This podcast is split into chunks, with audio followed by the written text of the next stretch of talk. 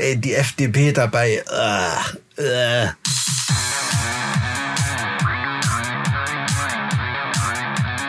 Zart wie Kruppstahl. Mit Mike und Alex. Ja, hallo. Äh, hast, hast du auch einen schönen Oktober? Wunderschönen Hi. guten Tag, Mike. Ja, der, der Oktoberanfang ist, äh, also ich bin eher angenehm aus dem September raus als in den Oktober rein, weil der Oktober hat nicht viel gemacht mit mir. ähm, ähm, aber ich habe den, den äh, äh, September sozusagen ausklingen äh, lassen im Eichsfeld beziehungsweise in Hessen. Äh, und zwar habe ich eine ganz, ganz kurze, kleine, schnelle Burgentour gemacht durchs Eichsfeld. Ach so, das klingt eigentlich immer so nach, nach äh, Wallfahrt, wenn man im Eichsfeld ist. ja, ein bisschen sektiererisch klingt das, aber ähm, das äh, war nicht mein, mein Ziel. Ich äh, fühlte mich auch nicht verfolgt oder so, aber ich war auch ziemlich schnell, deswegen haben sie mich vielleicht gar nicht mitge äh, mitbekommen. Nee, ich habe festgestellt, dass es da einige Burgen gibt, die ich noch nicht gesehen habe und äh, die man mhm. teilweise auch immer nur auf diesen braunen Autobahnschildern sieht. Und mhm. dachte mir, okay, dann nimmst du dir jetzt mal einen Tag und fährst da einfach mal quer durch. Hab mir dann auch mal, ich, ja, das klingt immer so pathetisch, einen, einen kleinen Traum erfüllt und äh, habe tatsächlich mal auf einer dieser Burgen übernachtet. Ja, genau. Und zwar auf äh, was gezeltet oder Burghotel? Naja, weder noch. Also es ist, es ist quasi auf äh, Schloss Berlepsch gewesen. Also, das sagt mir gar nichts. Das klingt wie ein Schimpfwort, wie ein thüringisches ich wollt, Schimpfwort. Ich wollte gerade sagen, das klingt sehr thüringisch, nicht wahr? Das klingt sehr thüringisch. Es ist, eigentlich ist es eine Burg, aber es ist vom Namen nach Schloss und das, das Wort Schloss ist ja wohl, mhm. glaube ich, davon abhängig, wie viele Treppenaufgänge es gibt. Bei einer Burg gibt es ja wohl irgendwie nur einen Treppenaufgang und bei Schlössern mehr als einen. Das ist irgendwie so die Definition. Das wusste ich auch noch nicht. Ja, das habe ich mal irgendwo gehört oder quer gelesen und war dann auch überrascht. Jedenfalls, ähm, das Besondere daran ist, du schläfst halt quasi Tür an Tür mit den, äh, mit den Fürsten da. Also mhm. du bist quasi bei denen zu Hause. Die haben, die haben auch nicht groß Zimmer, die haben nur zwei Zimmer, die sie da zur Verfügung stellen. Also hoffen die ein bisschen auf eine Erweiterung von ihrem degenerierten Genpool oder warum laden die mal Gäste ein?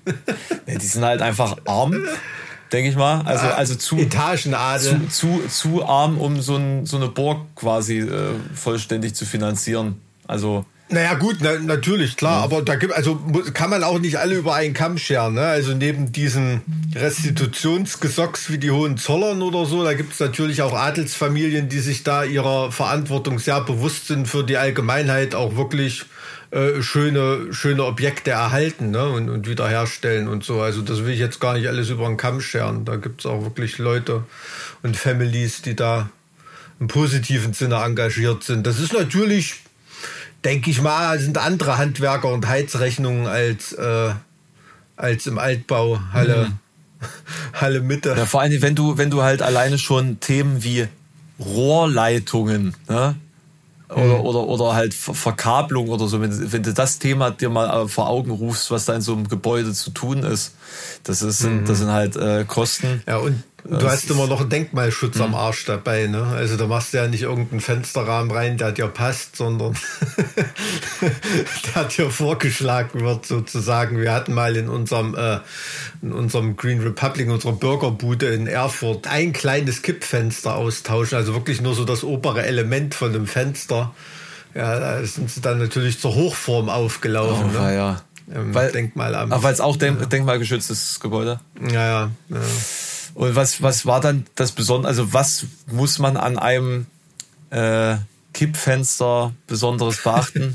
Ich denke, ja, ich denke gerade, ich denke gerade an einen, einen Sketch vom, vom Malmsheimer mit dem, äh, mit der, äh, wie war das? Äh, das kenne ich gar nicht. Hebe, Kippfenster, Schwing, Drehtür. Also da, da, geht, da war das quasi eine, eine erfundene Radioshow wo ein Experte für Hebe, Kipp und Schwing. Ach doch, ja, genau. stimmt. Das ist äh, großartig. Ja gut, da rattert das ja auch immer in der Geschwindigkeit runter. Es ist völlig unmöglich. Also wie er das fehlerfrei aussprechen kann, seine Wortungetüme. Ähm, da kommt man mit Kap Kapieren sowieso nicht hinterher. Mhm. Ne? Ähm, ja, das, das Problem war, dass ähm, die Anmutung der Fensterfläche dadurch irgendwie anders, anders war. Äh, waren jetzt nicht total verbohrt. Also man, man hat ah, dann. Das, das ließ die Regeln quasi. Man hat ließ sich regeln, ließ sich regeln, aber das, das klingt jetzt so nach Umschlag mit Geld. Also es hat sich ganz normal regeln Don lassen. Mike hat wieder zugeschlagen. Nein, nein, nein, das hat sich ganz normal regeln lassen. ja, Alles gut. ja.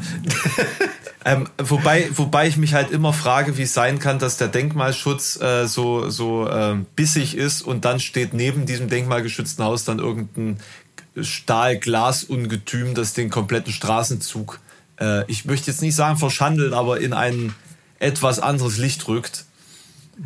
Also es ist halt, man müsste es halt auch objektübergreifend irgendwie.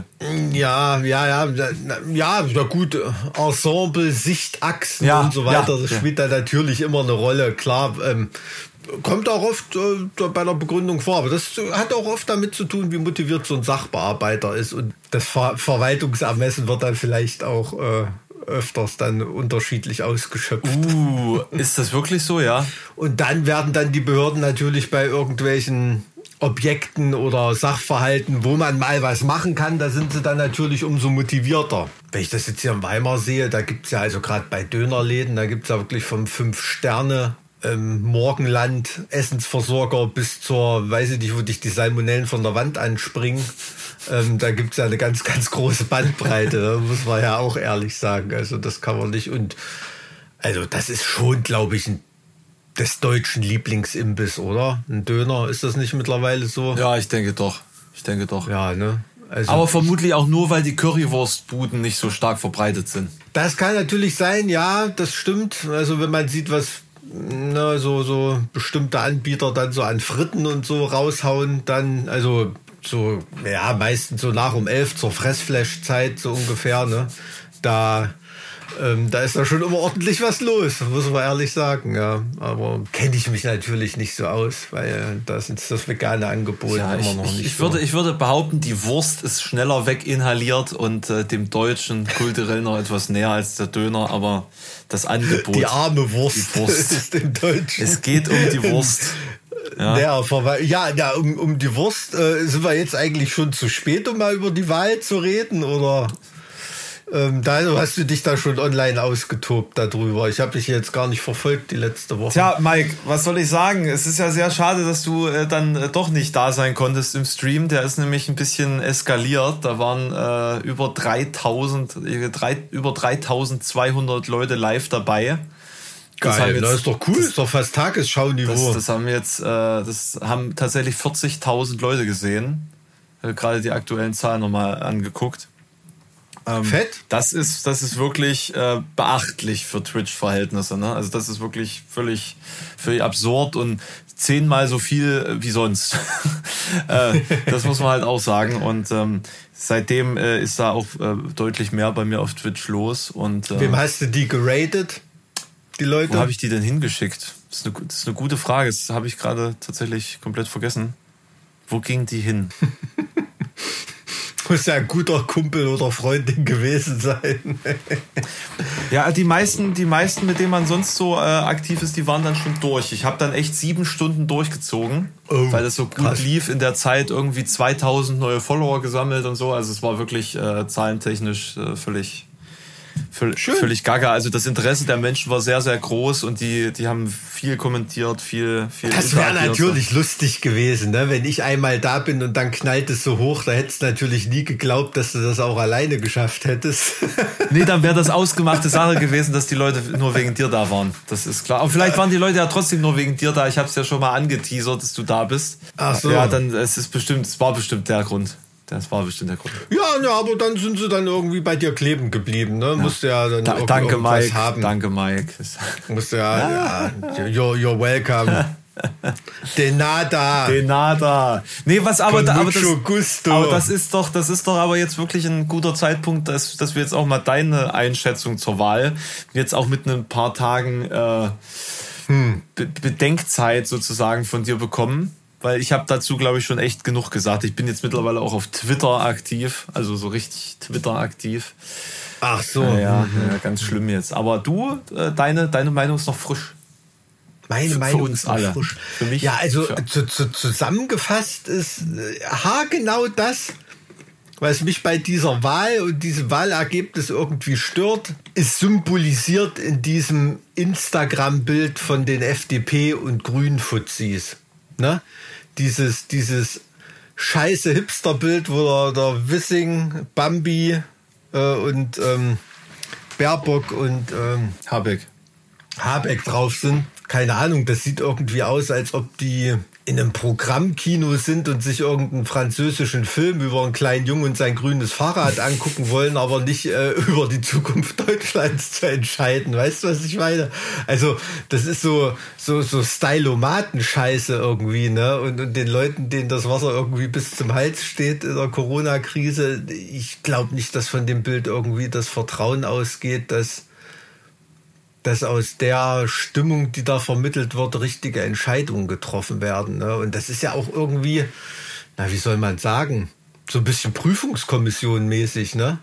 So Laschet und Scholz sitzen noch draußen vor der Tür und drin wird erstmal beraten, bevor die reingeholt werden. Eigentlich auch eine coole Situation, ne? Kann man, ja, genau. Wer, wer liebt es nicht? Wer liebt es nicht? Diese Abi-Prüfungssituation, mündliche Prüfung, wo man drauf wartet. Ja, aber was ja, es doch auch für eine absurde Situation ist. Also ich habe eigentlich gedacht, heute, was ist denn heute? Ähm, Stand ähm, ist äh, Laschet ist noch am Leben, oder? Ich habe gedacht, er wäre jetzt schon lange hingerichtet gewesen von von seinen ganzen. Also. Was ist eigentlich die, die Mehrzahl von Usurpator? CDU. Usurpa CDU, ja. Ähm, also ja, Feind, Erzfeind, Parteifreund, gell? Die Steigerung. ähm, genau. Ähm, ja, also keine Ahnung.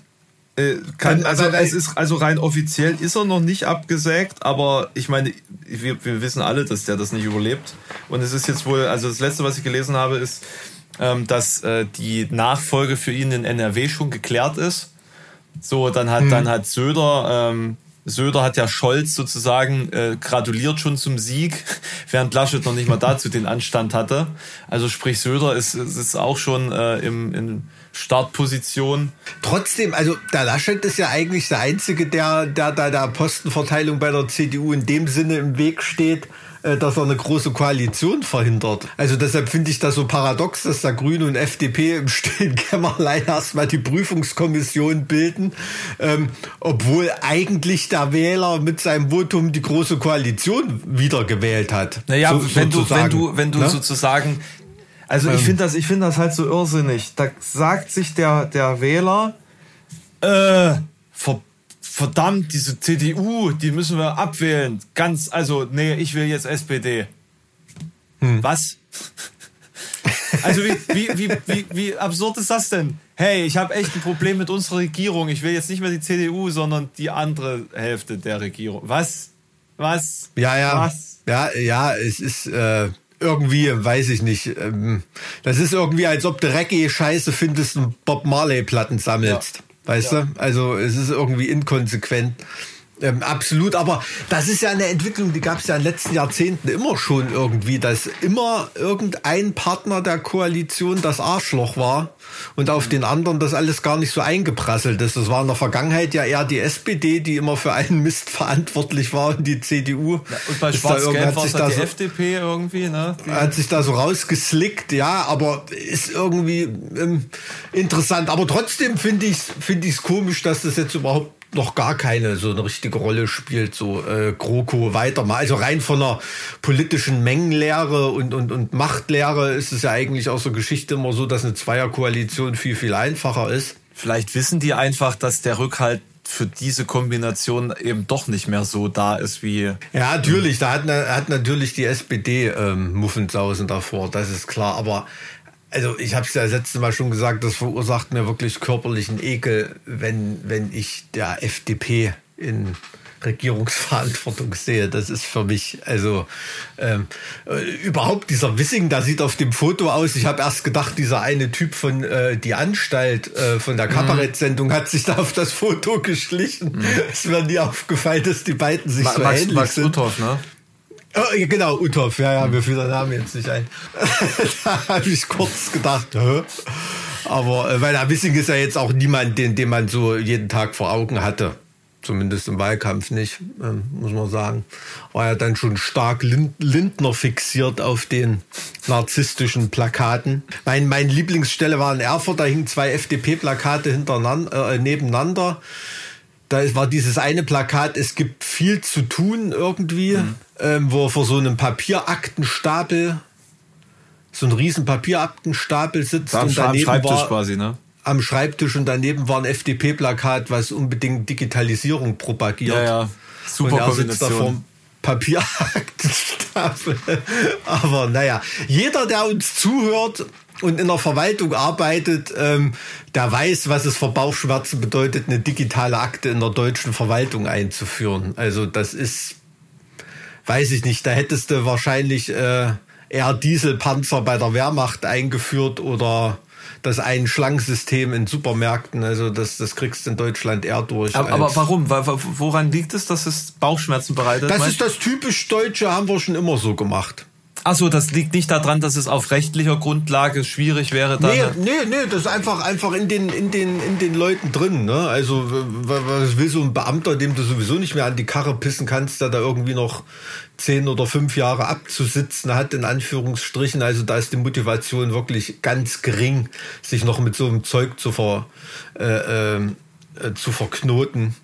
Und äh, da werden Aktenvermerke geschrieben, wie man das noch vor 40 Jahren oder so gemacht hat, schön auf Papier. Und äh, da, daher kommt das ja auch, dass da diese Faxkultur in Gesundheitsämtern und was weiß ich noch, äh, äh, noch unterwegs ist. Und das ist schon alles schon ganz schön angestaubt. Ja, das muss, gesagt, das muss halt angeordnet werden. Also das ist doch nichts, wo man Rücksicht nehmen muss. Wenn der Beamte sagt, nö, dann muss er halt parieren. Schließlich ist er ja angestellt. Es, ist ja, es sind ja auch Anordnungen, aber das sind Übergangsfristen, die sich da so durchschleppen. Mhm. Ne? Und man denkt immer, da gibt es einen Obermuckel, der irgendwas anordnet, aber ich sag mal so, Abteilungs- und Referatsleiter, das sind schon auch kleine Könige, die, die viel machen können, was sie wollen. Es ist einfach so.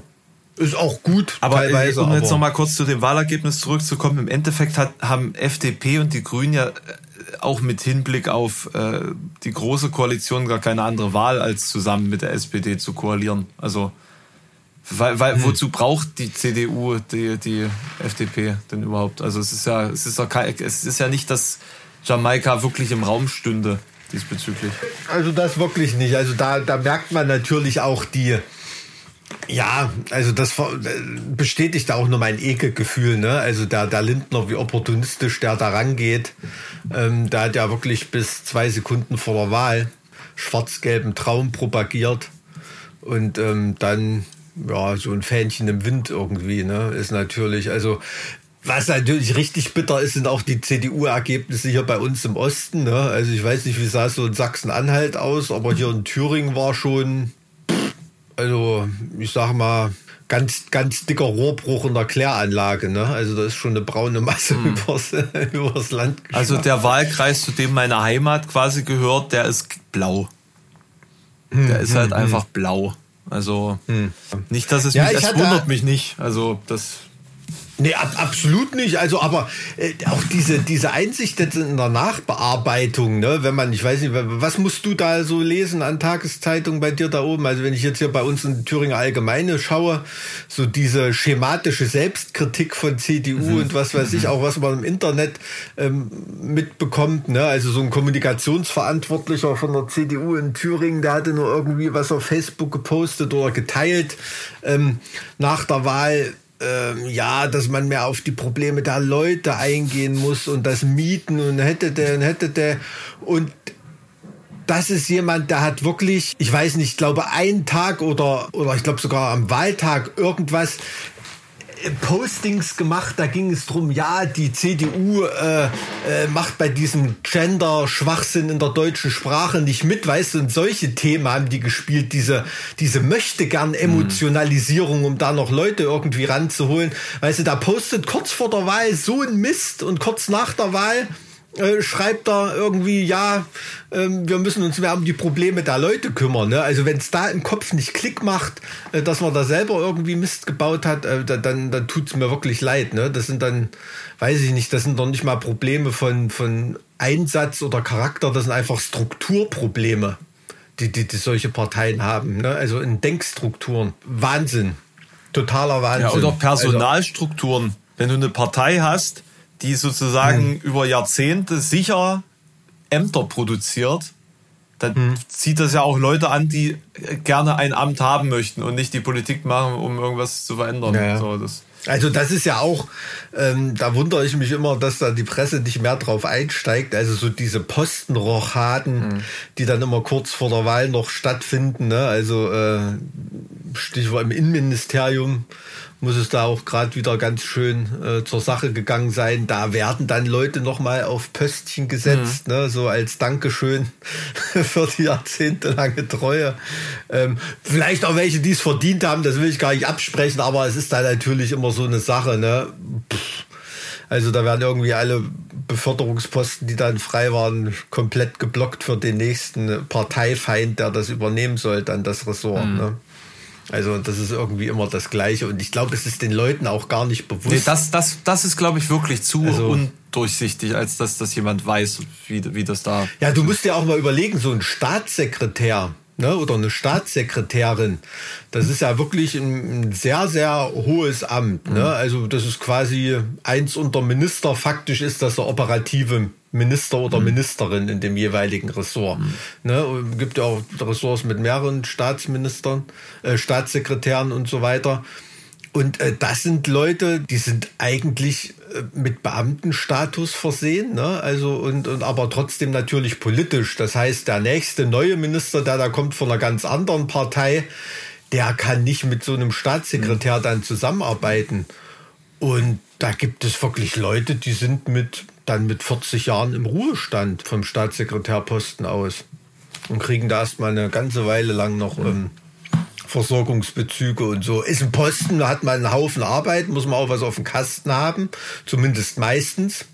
Aber, also, wenn, wenn das die Leute da draußen, ich glaube, da würde denen die Galle so richtig überkochen. Aber das ist so ein bisschen das, na, wie soll ich sagen, so auch das Demaskierende für die AfD, dass das ja auch Sachen sind, die von denen gar nicht so angeprangert werden, ne? Weil auf die Posten sind sie natürlich selber scharf. Ja, ne? klar. Da sind da, also da sind ja auch teilweise Fraktionsmitarbeiter oder ähm, da, weiß ich nicht, das sind Leute im Schulhof wurden die gehänselt, ne? Für, für, für ihre für ihre schulischen Leistung. Und ähm, ähm, die, die, die gehen da jetzt teilweise mit Bezügen nach Hause, äh, von denen könnten sie eigentlich nur träumen als Vollversager. Ja, aber das ne? ist doch das, worum es der AfD geht. Das Volk, ähm. das wird beteiligt, dass jeder, jeder kann es schaffen hier, der, der deutsche Traum. Und mhm. man holt sich das Land zurück. So. Das ist es doch. Freiheit, wie Christian Lindner sagen würde. Freiheit. Ja, also auf, auf diesem Instagram-Bild äh, steht die FDP da für mich für den Kapitalismus, mit dem die Grünen sich da ins Bett legen irgendwie, ne? Und das, oh. irgendwie fand ich das Bild gruselig, so stylisch das war. Aber, Aber Mike, das, das Wichtigste ist doch, dass die, dass die, dass die Grünen nicht auf das Tempolimit bestehen werden.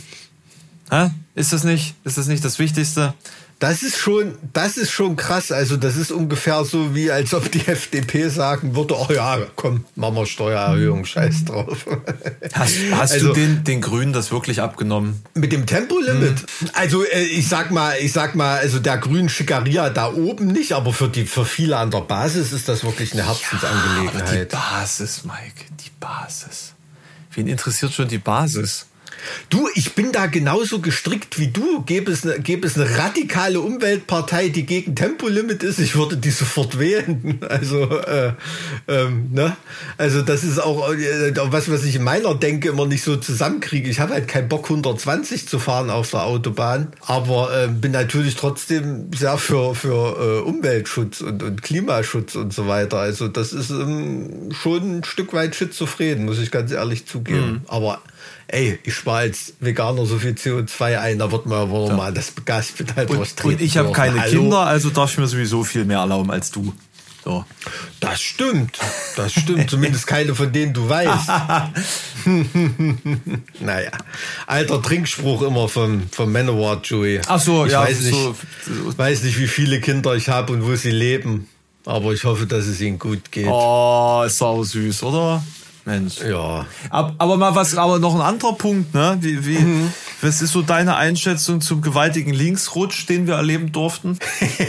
der ist natürlich krass, der Linksrutsch. Ne? Vor allem, als ob das so eine Art, na, das ist ja fast so eine Art Abfärbe- oder Infektionstheorie, ne? Weil jetzt, wo die FDP mit den Grünen zu tun hat, sind die ja nämlich nicht mehr links. Die sind ja nur links, wenn sie von der Linken angefasst, angefasst werden, ne? oder von der marxistisch-leninistischen Partei Deutschlands oder was weiß ich. Ähm, also das war natürlich ein Bild, ja, aber also das war so richtig ein, ein Kickback in die gute alte Zeit von Adenauer und Erhard mhm. und so weiter. Ne? Also diese Liste, äh, diese Karte zu spielen, ähm, Linksrutsch. Und ich glaube, das hat bei manchen Leuten auch echt verfangen. Ich glaube so auch. Ich glaube auch dabei. So alte Wähler irgendwie. Da ging noch mal die Sirene an. Oh nein, so. sie könnten Politik für das, für das Volk machen und nicht nur für Konzerne. Wir sollten das verhindern als Volk. Ja, aber so dieser Linksrutsch, das hat ja wirklich immer noch so diese, diese Konnotation, morgen ist der Russe da. Ne? Aber bei wem? So. Also wie, aber genauso irrational war das in den 60ern ja auch. Aber verstehst du, was ich ja, meine? Ja, die, also, die, die haben ja Russen so gesehen an der Front. Hm. So, da war das ja wirklich, also da, so eine Angst verstehe ich. Aber im Jahr hm. 2021 verstehe ich diese Angst nicht mehr, weil das sind, das sind ja wirklich hohle Phrasen aus dem letzten Jahrtausend. Ja, na, natürlich, Linksrutsch propagieren, aber gleichzeitig eine, eine Nord Stream 2 Pipeline äh, äh, weiter, weiter durchziehen. Ne? Da hat ja Merkel auch Augen zu und durch. Ne? Also, ähm, ja, aber für, ja. Für, für, dafür hat man ja äh, für, mit den Staaten da so ein Deal mit diesem Fracking-Material und äh, Raffinerien an der Nordseeküste vereinbart. Ne? Also man, man geht ja mit beiden ins Bett.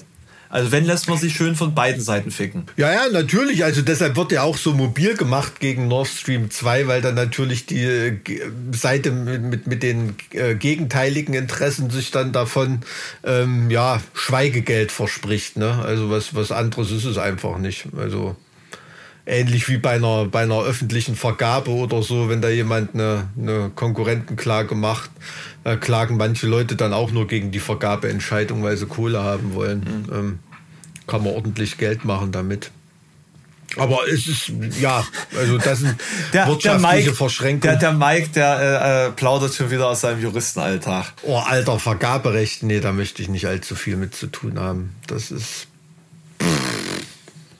das ist so ähnlich wie, wie beim Musikmachen im Studio Fates schneiden oder so.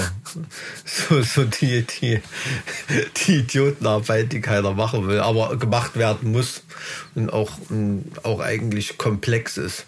Ja, aber ey, wie gesagt, ey, die FDP dabei, äh, äh, da kriege ich wirklich Halskratzen. Ich weiß nicht, vielleicht wird ja Kubicki Verbraucherminister oder so, da haben wir echt ein bisschen was zu lachen. Aber ähm, na, ich bin mal gespannt, wo die Landwirtschaft dann landet, bei wem. Ja, das, das, ist, das, ist, das ist ein guter Punkt. Das ist ein guter Punkt. Oder wie, wie überhaupt die Ressortaufteilungen mhm. sein werden, ob es so ein Superministerium geben wird, Klimaschutz und Wirtschaft oder so. Naja, also theoretisch müssten sie ja auch ein Digitalisierungsministerium einführen, ein Digitalministerium. Ja, ne, das hat nur keiner gemerkt. Gab doch schon lange irgendeine so Digitalisierungstante. Ne? Also war das nicht die, war, war das so eine, war das nicht die, die FDP? Nee, nee, die war bei in, in Laschets Kompetenzteam ja. dann.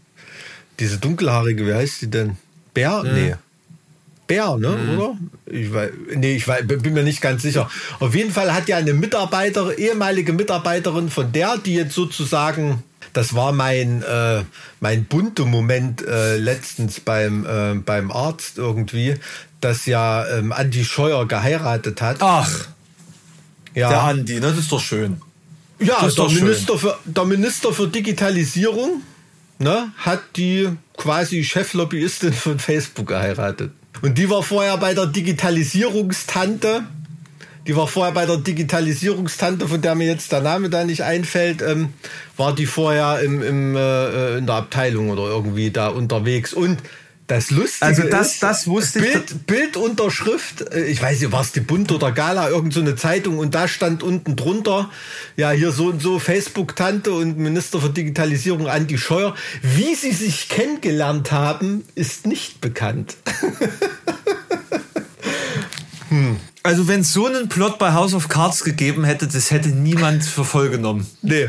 Das, Das kannst, kannst, du- kannst du irgendwie nicht bringen. Also Google nochmal, vielleicht habe ich ein bisschen was durcheinander gebracht, aber so die Eckpunkte von der Geschichte sind ungefähr aber das so. mit der Cheflobbyistin äh, von, von Facebook, das habe ich schon mal gehört.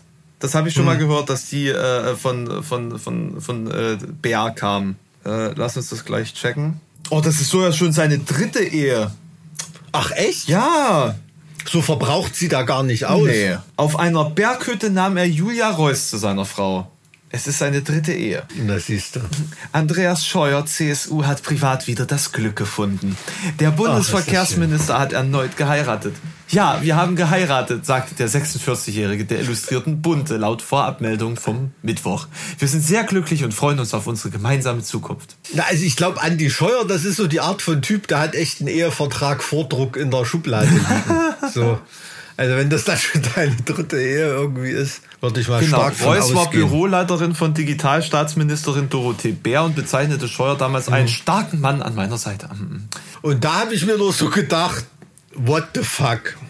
Ja, wenn man Privates und Berufliches nicht mehr trennen kann. Ne? Das, Ja, nur, ich meine, worüber redet man dann da zu Hause? Ach Schatz, was war denn heute bei dir im Digitalisierungsministerium los? Äh, warte mal, arbeitest du nicht bei Facebook? Das darf ich dir gar nicht erzählen. weißt du? Ja, wie Ähm, sieht's da mit, äh, mit DSGVO aus und so, ne? Da weiß man ja quasi äh, immer alles genau über die andere Person. Und, äh, Tja, Also wa- hoch- aber wie geht man damit um? Äh, äh, Ehen äh, aus politischen Gründen ver- verbieten oder was? Nee, das nicht, aber also ich, ich glaube ich denke auch nicht, dass das so eine so eine Motivation sind, weil es sind ja auch zwei relativ äh, attraktive Menschen, die da zueinander gefunden haben, denen sei alles Glück gegönnt. Ah, Mike ne? findet Vielleicht- also Andi Scheuer attraktiv. Gut, das haben wir, ja, das, das können wir ja, jetzt hier also, schon mal ab. also kannst du über den alles sagen, was du willst, aber aber nicht, dass er aussieht wie äh, wie unser Wirtschaftsminister oder so. Ne? Das war jetzt aber gerade schon gemein, ne? ja, Das ist jetzt schon, schon Shaming. ich habe nur gesagt, dass Andi Scheuer nicht aussieht wie unser Ja, Wirtschaftsminister. das, aber du hast den, unseren Wirtschaftsminister sozusagen als Negativbeispiel für optisches äh, gesehen. Ne? Und das finde ich, das ist schon diskriminierend, deiner Meinung nach. Also wir befinden uns hier nicht im justiziablen Bereich und du, das ist ganz allein deine Interpretation. das, wirft, ganz das, allein wirft deine nur, das wirft jetzt nur Interpretation. ein, ein, ein schlechtes Licht auf dich, aber das ist natürlich nicht justiziabel. Ein Glück, dass wir das, Das- klar. Das ist ganz allein deine Interpretation. ja, ja. Es geht ja auch nicht um den justiziablen Raum, es geht ja nur Sieht um. Andi Scheuer etwa aus wie unser Wirtschaftsminister? Nein. Siehst du? Ja, aber das heißt, es könnte ja, es könnte ja auch sein. was hab ich denn mehr Ja, vielleicht, äh, aber es könnte ja auch sein, dass unser Wirtschaftsminister von anderen als hübscher eingeschätzt wird. Damit wäre dieser ganze Vergleich ja. Das kann doch gut sein. Ja, dann ja, ist ja aber deine Argumentationskette unschlüssig. das kann sein, Ja, ja. gut. Ja. Das kann doch durchaus sein. Das ist schon, sind doch ein freies Land. Ich werde wohl noch sagen. ja, ja, in Thüringen. Das wird man doch wohl noch sagen in dürfen. Thüringen hört man das auf jeden Fall recht häufig. Und im Süden. Das wird man doch wohl noch sagen dürfen, um Gottes Willen. Aber es hat natürlich, aber wie gesagt, ne, zwei hübsche Menschen, die zueinander finden, die fühlten sich sicherlich auch voneinander angezogen. Aber es hat natürlich trotzdem so einen Anschein wie, wie Feudalhochzeiten vor hunderten Jahren. Ne? Also wo da wirklich politische und wirtschaftliche Allianzen geschlossen wurden, muss man, muss man ganz ehrlich sagen. Oder kann auch so ein bisschen so eine, eine Anmutung von so einer Bunker-Ehe haben. irgendwie, ne? Bunker-Ehe. naja, wie bei Hitler oder so, dass da so, sag ich mal, kurz bevor es zu Ende ist, dass dann doch noch, dass dann doch noch äh, die, die Belohnung in Form eines Ehrings rüberwandert zur Getreuen. Wer weiß. Also das Ja, ist also- sozusagen wie jemanden auf einen, ähm, auf einen äh, lukrativen Posten setzen, kurz bevor man das Ministeramt verlässt. Aus Sicht von Ja. Andi Scheuer sicherlich, ja, aber. Schnell mal noch ein paar eiserne Kreuze verteilen und dann an die Front. Aber verstehst, was ich meine, ne? Also, weil das Andi Scheuer jetzt äh, demnächst wieder Verkehrsminister und Infrastruktur sein wird, weiß ich nicht, ist jetzt nichts, worauf ich wetten würde. Ganz ehrlich. Also zumindest Also, wurde wiedergewählt, ne? in seinem Land, in seinem Wahlkreis, äh, waren da überhaupt andere Parteien zugelassen? Also ich habe in manchen Wahlkreisen in Bayern so den Eindruck, da wird die, geht der Wahlleiter dann ähm, am Sonntag nach dem Gottesdienst dann noch mal kurz zum Pfarrer und lässt noch mal die Wahlliste durchsehen. Die, Wahl, die Wahlurne noch mal letzte die Wahlurne steht einfach, vorgenommen. Die Wahlurne steht einfach neben dem Taufbecken. Ja, ja, genau. So, kannst du, kannst du aussuchen, ob du ein Kreuz bei der CSU machst oder 10 Euro in die Kollekte. Ne? Da fällt den, fällt den meisten Bauern die Wahl dann natürlich auch äh, einfach. Das ist übrigens auch äh, in, im, im Eichsfeld, ne, wo ja. du unterwegs gewesen bist. Da ist natürlich auch CDU. Die haben da ja auch zu DDR-Zeiten 90 äh, Prozent gehabt oder was. Also es war schon krass. Es scheint Krass. da auch äh, ÖDP eine Rolle zu spielen. Also zumindest habe ich da mal ein paar ÖDP-Plakate gesehen. Aber da ist es ja wirklich so, Auenlandmäßig, das kann ich mir schon gut vorstellen. Das sind recht äh, verlorene Landstriche, wo wirklich kilometerweit ja wirklich nichts ist und äh, außer es gibt da so ge gewisse gewisse Ortschaften. Du fährst da rein und denkst dir, wenn das jetzt nicht asphaltiert wäre, man würde sich fühlen, als wäre man wieder im Mittelalter gelandet, ne? Weil auch jedes Haus ist Fachwerk und es ist ja ja, so also gibt's gibt's wunder wunderschöne Orte wunderschöne Orte, also kann man kann man nicht meckern. Ja, also in die Himmelsrichtung zumindest war ich war ich neulich auch unterwegs, da war ich mal wieder in Sondershausen. Das Schloss ist ja schön. Ja, total schön, aber es ist halt natürlich auch hinrestauriert worden. Ne? Ich glaube, das hatten wir auch schon mal irgendwann in unserem Podcast so ange, äh, angesprochen. Es ist halt in einer Art und Weise restauriert, wie es wahrscheinlich nie so ausgesehen hat. So, so toll, exklusiv und nagelneu irgendwie. Äh, Habe ich dir erzählt, wie dir dieses Deckenfresko oder Deckengemälde ähm, wie das restauriert wurde. Nee. Das wurde. In diesem, in diesem das, Ballsaal, ne? Na genau, mhm. das wurde, also sieht ja auch fett aus wieder, ne? Aber das wurde quasi, ich weiß nicht genau wie viel Grad, ich glaube 30 Grad gedreht. Hä? Und es wurde immer ein Stück abgehackt und der Teil wurde neu aufgemalt und dann wieder ein Stück abgehackt und der Teil, der daneben war, wieder neu aufgemalt, so dass das ganze Ding dann um 30 Grad gedreht war, damit man immer daneben malen konnte. Und das, was du dort siehst, ist in der, in der reinen Substanz ist nicht ein Farbpartikel oder Putzpartikel oder irgendwas mehr von dem Original dort. Warum? Das ergibt, hä? Das ist Deu deutsche, so, so wird, so wird in Deutschland restauriert. es muss aussehen wie neu. Jetzt gebe ich doch dafür nicht so viel Geld aus. Ja, aber das also wenn du jetzt siehst, wie die Italiener restaurieren oder so, ne, deshalb hat ja auch Venedig so einen morbiden Charme. Da sind ganz viele Häuser, wo du denkst, die sind so am Verfallen, die sind komplett durchrestauriert, aber in diesem Style, dass die so aussehen. Mhm. Also da ist, wenn da ein Fresko schadhaft ist oder, oder ein Stuck, da lassen die bestimmte Schadstellen drin und, und so weiter. Und das sieht dann halt so, hat so diesen alten morbiden Charme. Ne? Ja. Und ähm, oder beim Gemälden, da gibt es so eine Technik, Trateccio heißt das, da wird das nicht ersetzt, sondern da wird nur ein Strichmuster eingefügt, was ungefähr der Durchschnittsfarbgebung des Bildes entspricht. Mhm. Und auf den ersten Blick nimmst du das dann nicht als Fehlstelle wahr. Dass das sozusagen, es ist trotzdem eine Leerstelle, aber es entspricht genau. dem Farb. Ja, genau, ja. ja. Ja, und es ist aber dann nichts hinzugefügt, nichts, nichts ersetzt oder irgendwie sowas. Und das ist so eine ganz andere Philosophie ja, von, schön, von schön Rest, Restauration oder Restaurierung. Mhm. Und ähm, ja, und äh, das ist in Sondershausen halt überhaupt nicht passiert, ne? So da in dem Schloss. Trotzdem wunderschönes Schloss, um Gottes Willen will ich, will ich gar nicht. Aber es ist halt in Deutschland ist es halt so, wenn dann die Kulturstaatssekretärin, heißt die nicht auch Bär in Thüringen, deshalb war ich vorhin so unsicher, ähm, wenn die da mit einem Millionenscheck irgendwie da hinkommt und die Fördergelder raushaut und dann die äh, Thüringer Allgemeine berichtet, hier für 10 Millionen Euro wurde da restauriert und dann kommt da gemeine Plebs dorthin und schaut sich das an und das sieht irgendwie aus wie, ja, wie erhalten, aber nicht wie nagelneu, dann ähm, ist das Geld im Auge des Deutschen nicht gut angelegt. Ne? Also in Deutschland werden ganz viele Sachen tot restauriert. Also das ist aus, aus, aus Sicht von, von Konservatoren und Leute, die mit, mit, mit äh, Restaurierung befasst sind, ganz, ganz, ganz heißes Eisen immer. Also muss man ehrlich sagen. Das, ich meine, an, an sich ist es dann ja auch total wertlos danach. Du es ist absolut. Ja, absolut. Also es, also es, es gibt da total tolle Strategien. Also zum Beispiel in Köln wurde so ein, ein altrömisches Mosaik, war das, glaube ich, in so einer Weise ersetzt, dass das ähm, wurde schon so fixiert, aber das wurde halt mit, mit Projektionstechnik die Fehlstellen mhm. eingefügt. Mhm. Ne?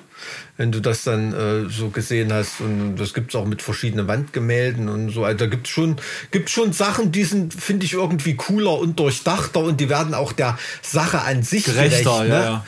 Also wenn du jetzt zum Beispiel in Weimar das, das Stadtschloss dir anschaust, so wie es jetzt aussieht, bevor es restauriert wird, so sah es eigentlich immer aus. Ne?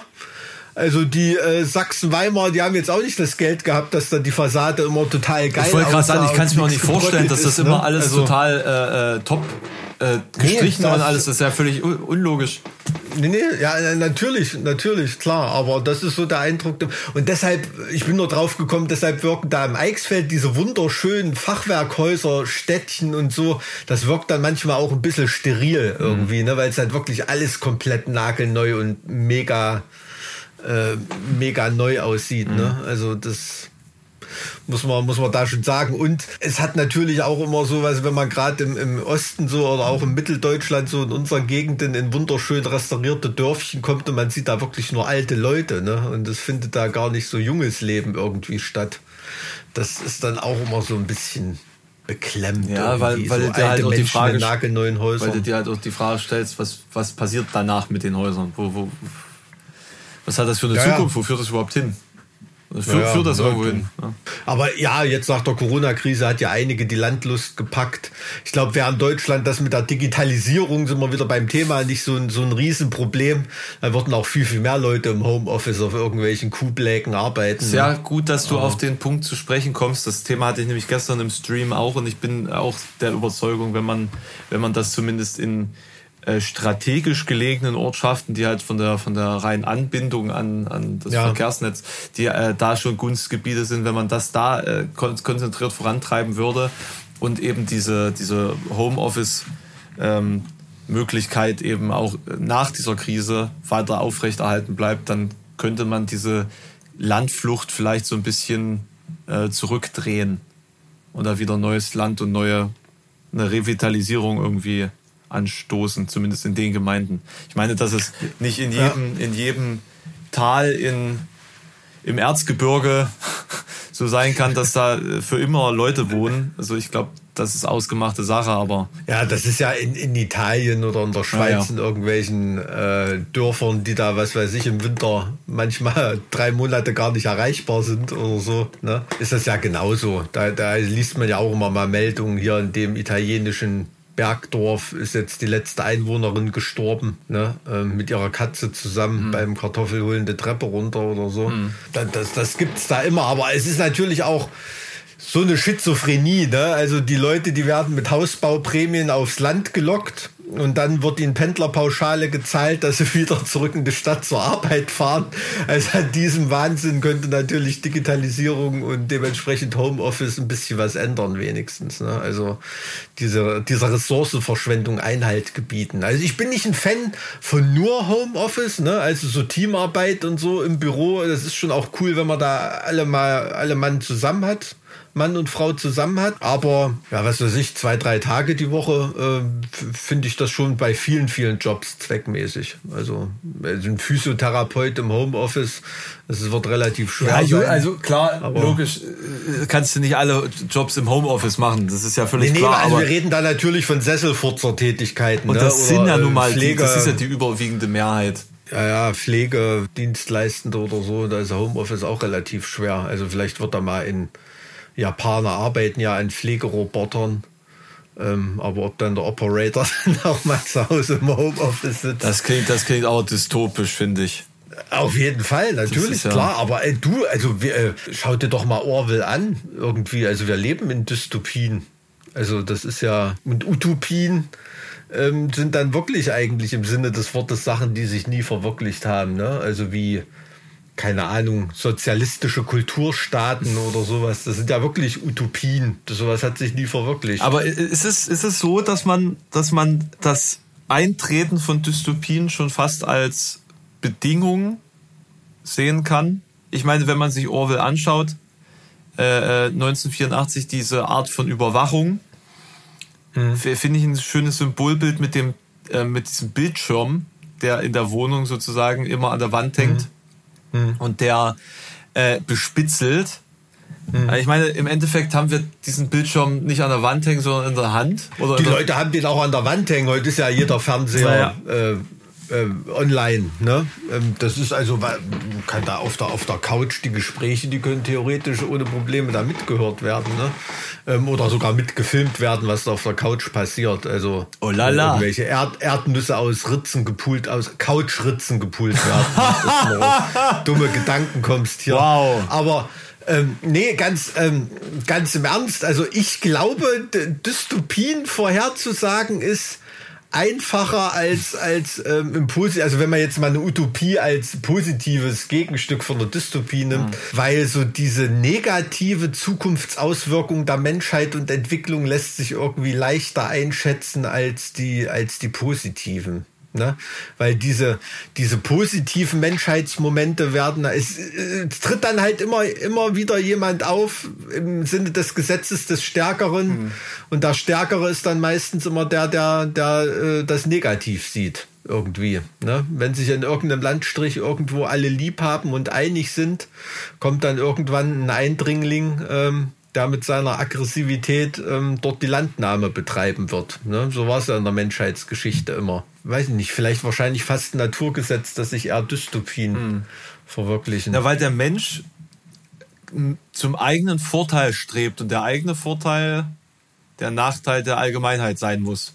Weil man muss ja von irgendwas mehr nehmen, dass man mehr haben kann als jemand anderes. So, und äh, da braucht es ja nicht die Mehrheit, die das macht, sondern es braucht ja nur einen im, Genau. im Extremfall, der, der das betreibt. Wenn du diese Gleich, dieses Gleichgewicht hast, mit dem alle einig sind und dann gibt es eine einzige Person, die sich durchsetzen kann, mehr zu bekommen, dann ist ja das ganze System schon wieder obsolet. Ganz genau. Da gibt's Leute, die sagen, da müssen wir halt die Person entfernen. Ne? Dann hast du einen Gulag voll solcher vermeintlichen Personen. Das kann ja auch nicht die Lösung sein. Ja, vor allem, ne? weil du ja, Also- weil, weil das System ja nicht so ist, dass du wirklich nur die aus, ausradieren kannst, die äh, der Allgemeinheit schaden, sondern du steckst dann die rein, die dir im Weg sind, um dich selbst zu bereichern am Ende. Ja, natürlich, klar. Also das ist schon, ja, also, also Mensch sein heißt schon eigentlich Arschloch sein, nur rein, rein aufgrund des, des genetischen Codes, ne? Selbst wenn man, wenn man selber wirklich jemand ist, der, na, wie soll ich sagen, äh, mit dem man gut klarkommen kann, der, der versucht in der Welt, in der Welt Positives zu bewirken, aber ähm, man ist trotzdem immer noch Mensch und damit eigentlich na, so ein Aggressor auf dieser Welt. Na, der Mensch ist dem Menschen ein Wolf. So, so ist es einfach. Also, das, das muss man ganz ehrlich sagen. Und solche rücksichtslosen Leute, ein symbolischer Akt manifestiert sich dann natürlich in einer Wahlentscheidung für die FDP zum Beispiel. Da hast du jetzt auch die Kurve wieder bekommen. Okay, also das war, das war jetzt interessant. Wir haben jetzt über dystopische Zustände, wir haben über Gulags gesprochen, sind jetzt wieder bei der FDP gelandet. Krasser Bogen, Mike, krasser Bogen. Krasser Burg. Du hast eben gegähnt. Was hast du letzte Nacht gemacht? Warst du so lange online? Ausgeschlafen. Und da gähnst du immer, oder wie? Ich muss sagen, wenn ich mir, das ist ganz seltsam, wenn ich drei Stunden die Nacht schlafe und durchpaure, bin ich weniger schlapp, als wenn ich es nicht tue. Krass. Weiß, weiß auch nicht warum. Naja, Der, der. Lenz zog ein. An diesem einen Tag, den ich mir frei nahm. Der Lenz zog ein. Der Lenz zog ein. Ja. Echt, hast die Woche frei gehabt? Nee, also vorgestern bin ich, äh, wie gesagt, losgefahren. Gestern kam Ja. ich zurück, habe gestern noch gestreamt, habe heute mal ausgeschlafen und äh, setze mich jetzt an das äh, extremistische Netzwerk hinter der AfD. Ah, okay, na, das klingt ja interessant. Das ist, also ich, ich, ich sitze schon vor diesem Wust. Ich habe schon 20 Seiten geschrieben dazu. Ähm, aber es ist halt wirklich eine Mammutaufgabe. Der, der Andreas Kemper hat dazu ja extrem viel gemacht, beispielsweise. Das ist so eine Seite davon. Dann äh, diese Geschichte mit dem, mit dem äh, Rohrböck, der, der da so ein, ähm, so ein Schattennetzwerk aufgebaut hat aus äh, äh, Firmen, Seiten, Personen, äh, wo die FDP Hessen und Saarland mit drin hängt, so und äh, also Es ist krass, es ja. ist krass, es ist viel und ich denke, ich werde auch noch ein, zwei Tage länger suchen, ehe ich äh, alles an Informationsmaterial habe, das ich dann in irgendeine Form gießen kann. Ja, ich glaube, da kann, da kann einem schon, da kann einem schon Angst Auf jeden Fall. Irgendwie. Also Auf kann das auch aus dem Podcast ja rausschneiden, wenn wir da nicht vorgreifen. Nö, wieso? Was heißt denn vorgreifen, bis der Podcast raus ist, bin ich eh fertig. Da sprichst du ja aus Erfahrung, aber hast du natürlich wahrscheinlich recht. Na klar. da, wie weit hast du dich da schon reingelesen? So? Also bei dem Tom Rohrbeck bin ich auf jeden Fall schon sehr tief drin. Hm. Da, da gab es ja auch eine sehr spannende Dokumentation, wo Alice Weidel selber mehr oder weniger sagt, dass sie Angst vor Tom Rohrbeck hat. Okay. Wo, wo du dir auch so denkst, wie kann, wie kann man das offen, also wie, wie kann man so offen darüber sprechen? vor einer Kamera. Mhm. Das ist so. Hm. Und äh, der hat ja wohl auch äh, nicht nur nicht nur AfD, sondern auch CDU und FDP Leute in der Tasche. Und äh, okay. das ist das ist schon echt gruselig. Ne? Und ähm, auch die Frage, wieso konnte die AfD eigentlich so schnell entstehen? Also also mhm. wie wie konnte es diese Partei schaffen, plötzlich die 5%-Hürde zu knacken? So, mhm. es gab nämlich gab nämlich schon mal einen Versuch, wo wo der Lucke mit dem Eiwanger äh, Freie Wähler mäßig oder wie war das Wählerbündnis 2013 oder so hieß das? Okay. Ähm, haben die sich in, in Nordrhein-Westfalen oder Niedersachsen, irgendwo gab es da eine, eine Landtagswahl, da haben die sich zusammengeschlossen und haben noch nicht mal, also waren glaube ich 1,1 Prozent haben die zusammen erreicht damals. Mhm. So, und der Aiwanger hat dann erzählt, wie, wie Lucke sich dann quasi auf einen Deal ähm, mit einer PR-Agentur aus München eingelassen hat, die wohl von dem von Fink bezahlt worden ist, die, mhm. das, die die Partei quasi mit Geld beworfen hat. Und ähm, also da geht es auch um Hunderttausende, die, die die AfD nicht bezahlen musste an Kosten, die entstanden sind für alle möglichen Dinge. Gab es äh, den Parteitag in Oberursel, war das glaube ich 2013 im April. Und mhm. da hat äh, da hat man einen, einen Wahlkampfetat von 300.000 Euro veranschlagt und alleine der Parteitag hat 100.000 gekostet und der Fernsehwerbespot hat 200.000 gekostet. Also hm, da sind wohl 10 Millionen Euro schätzungsweise in Plakatwerbung für die AfD geflossen mit so einer so einer äh, Aktion, die nicht von der AfD kam. Hm. Also da das ähm, ja, und dann in dieser Dokumentation über das Netzwerk von Tom Rohrbeck geht es auch um einen Politiker, der mittlerweile verstorben ist. Ich kenne jetzt den Namen nicht, aber der hat beispielsweise einen Großteil der Ortsverbände der AfD einfach gegründet für die AfD. So, der ist dann losgefahren mhm. und hat ein paar Wochen lang nur Ortsverbände gegründet. Mhm. So mhm. für die AfD. Also das, das war alles von, von langer Hand gewollt und äh, auch vorbereitet. Und als es dann diese, diesen Moment gab. Also der von Fink hat schon mehrere Parteien mit Millionen unterstützt und aufbauen wollen, die eurokritisch oder, oder äh, sozusagen EU-kritisch waren. Und da war halt der Lucke sozusagen das nächste, wo, wo er rein investieren konnte. Hm. Und das hat dann, das hat dann halt funktioniert. Und scheinbar sind dann auch andere Kräfte auf den Zug aufgesprungen die, die mhm. da ein Fundament äh, gebaut haben und bis zu einem gewissen Zeitpunkt auch in der, in der, in der Deckung blieben wie das der Andreas Kemper ein bisschen hervorgearbeitet hat. Das gipfelte dann eben in der Wahl 2000 und wann war das? 2017, ähm, mhm. wo dann zu dem Zeitpunkt aber auch schon klar war, dass da politisch, äh, wie, welchen politischen Weg das nehmen wird. Ja. Mhm, mhm. Na, da bin ich ja mal gespannt dann auf deine Arbeit. Eieiei. Naja, das klingt. Ähm Klingt lust, lustig in Anführungsstrichen. Na, den, den, den finanziellen Part habe ich ja quasi in Teil 1 schon bearbeitet. Hm, hm, und der, hm. der äh, ideologische, extremistische Bereich kommt jetzt als nächstes. Also so wie, wie die Geschichte von Landolf Ladig. Ich weiß nicht, ob du davon mal gehört hast. Landolf Ladig, na gut, den kennt man ja hier in Thüringen ja, natürlich. Ja, ja, genau, genau äh, sowas halt. Ne? Und ähm, dann ist das nun ähm, wirklich jetzt mal hieb- und stichfest geklärt oder sind das immer nur noch Indizien? Naja, also es gibt halt gewisse Worte, Für die Björni, nur. Bernie. Es, gibt, es gibt halt Worte, die nur von Björn Höcker und Landolf Ladig verwendet wurden. Wortneu ah, okay. Wortneuschöpfung, hm. die es sonst nicht gibt. Ah, verstehe. Also, also entweder ist er Landolf Ladig oder er hat es von Landolf Ladig gelesen und übernommen. Und beides ist quasi dasselbe. Also ob du nun das selber verfasst hast hm. oder so gut findest, dass du es kopierst. Hm. Hm. Ja, das stimmt. Das ist so ähnlich wie bei ACDC und Airborne. Findest du die so gleich? also ich finde, äh, man, man, man, also ich finde beide Bands total cool, aber es ist halt so eine, also jeden ACDC-Fan, dem das Warten auf die mhm. neue, äh, sorry, wie kommen wir jetzt von, von Höcke auf ACDC, also den, den Twist wollte ich jetzt eigentlich so überhaupt nicht bringen, aber ist auch, ist auch ewig, ist auch ewig gestrig. Och, ey, jetzt hör mal auf. Aber ähm, also Airborne äh, gefällt doch jedem ACDC-Fan. Ja, deswegen gefällt es mir vermutlich nicht. Nicht Ach so. Ja. Hm. Also kann ich jetzt kein. Das ist natürlich ein schwerer charakterlicher Mangel, ne? Aber also, ja, weißt du, aber das ist halt Musik für Fukuhila-Freunde. Das ja, auf jeden Fall. Aber wir sind uns ja wenigstens beide einig, dass wir Landolf, weder Landolf Ladig noch Björn Höcke ja, mögen, oder? Genau, also, ganz genau. Da, darauf können wir uns ja zumindest mal einigen. So, aber äh, Mike, erstmal noch eine, noch eine Frage, bevor wir den, den heutigen äh, Podcast äh, beenden. Sehen wir uns ja. dann jetzt, du bist ja jetzt neuerdings Mittelalter-Fan, sehen wir uns dann jetzt eigentlich am Wochenende in Merseburg beim, beim Jubiläumsfest? Ach, da ist da Domweihe ja, oder genau. irgend sowas? Ach, das, das hatte mir nur, habe ich aus dem In Extremo-Lager gehört, die sind ja da am Start, ne? Ja. Da mal irgendwie rumkommen. Ähm, wir haben Samstag, ich habe Samstag Probe. Ich muss mal gucken. Also morgen habe ich Probe. Ich weiß es noch nicht genau. Also ist da am Sonntag noch was los? Das weiß ich ehrlicherweise auch nicht. Also ich glaube, ich wäre am Samstag hin, weil da sind ja Inex da. Aber das ist dann abends das ist dann am abends. Samstag. Oder?